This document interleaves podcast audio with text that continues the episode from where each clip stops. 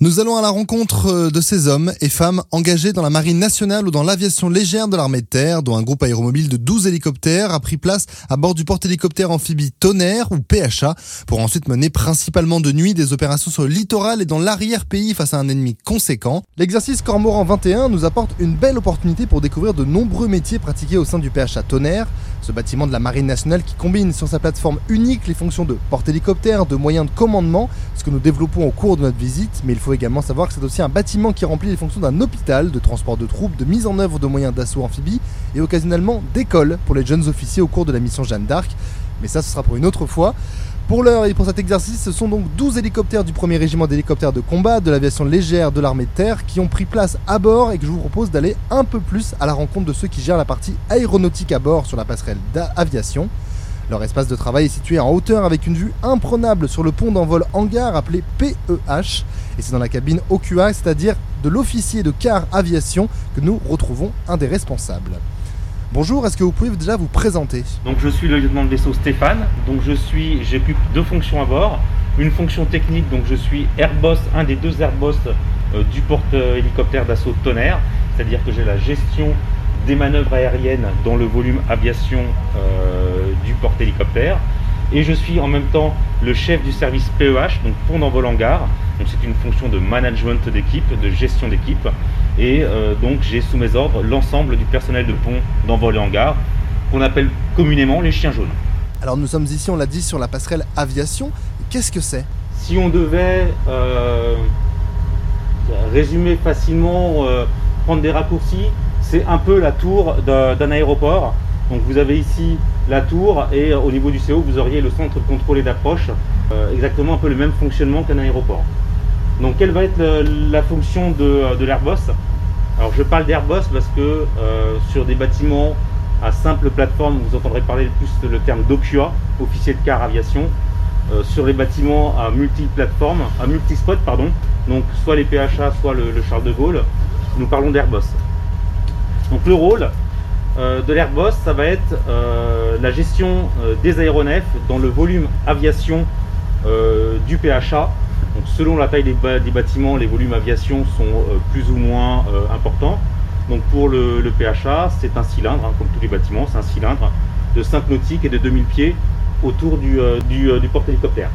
Donc voilà, notre fonction, ça va avoir le contrôle des aéronefs, l'assurer leur sécurité et assurer toutes les manœuvres aviation euh, depuis le bord. Donc on a euh, tous les spots euh, utilisables, certains avec plus ou moins de restrictions. Donc il ne faut pas vous fier aux gros chiffres que vous voyez sur le pont. On n'a pas 6 spots sur le PHA, en fait on en a 11. Donc vous avez les 6 principaux. Après vous avez des spots dits pour hélicoptères légers, donc deux à l'avant, deux à l'arrière, où là on va pouvoir mettre en œuvre de la gazelle ou de l'alouette par exemple. Et on a un spot assez particulier.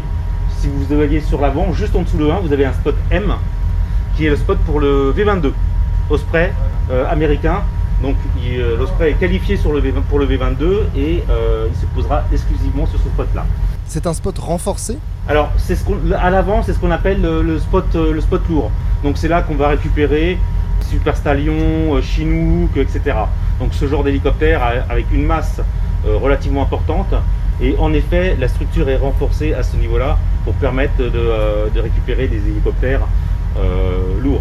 Au sens international, les hélicoptères français, Caïman, Caracal, etc., sont capables de se poser sur l'ensemble des six spots numérotés de 1 à 6.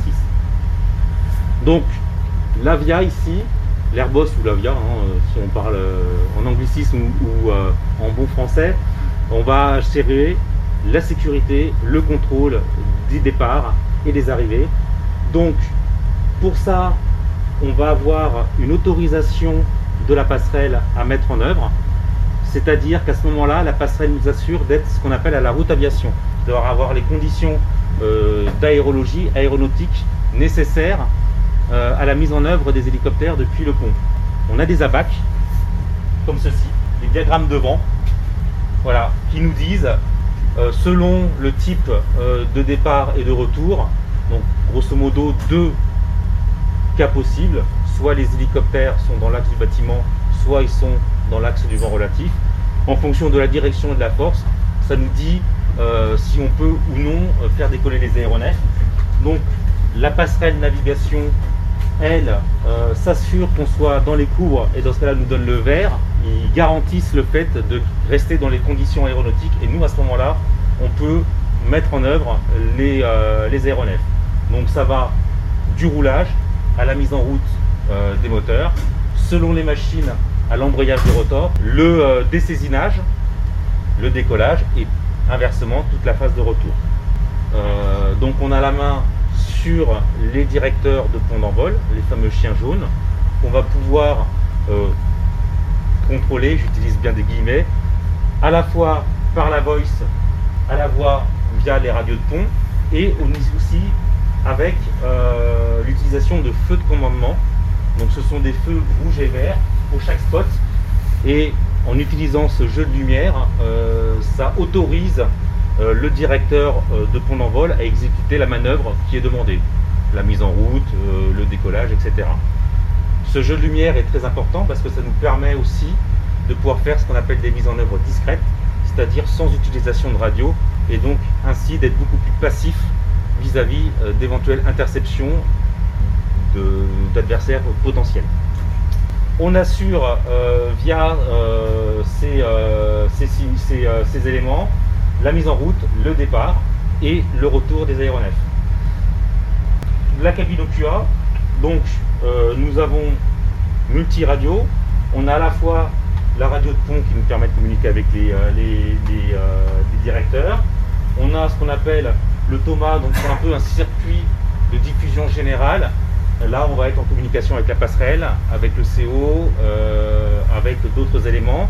Et on a bien sûr tout un jeu de fréquences permet de euh, dialoguer avec euh, les, équipages et de leur assurer le, retour.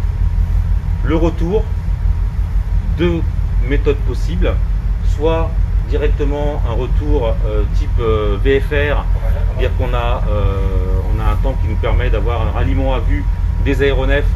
Donc là, ils passent directement, je dirais, de leur contrôleur tactique opérationnel pour, dans le cadre de leur mission, s'ils en ont un, à euh, une fréquence euh, directe avec moi. Et donc, dans ce cas-là, j'assure leur intégration dans le circuit et, euh, et leur poser. Soit on est en conditions météorologiques plus dégradées, et dans ces cas-là, ils vont faire ce qu'on appelle un SCA, un chip contrôle approche. Donc là, le CO va les prendre en contrôle radar, exactement comme on pourrait avoir sur un aéroport civil, va les amener jusqu'au minima. Et dans ces cas-là, donc au minima à l'arrière du bâtiment, bah, deux solutions. Soit ils n'ont pas le visuel du bâtiment, et dans ce cas-là, remise de gaz et ils repartent.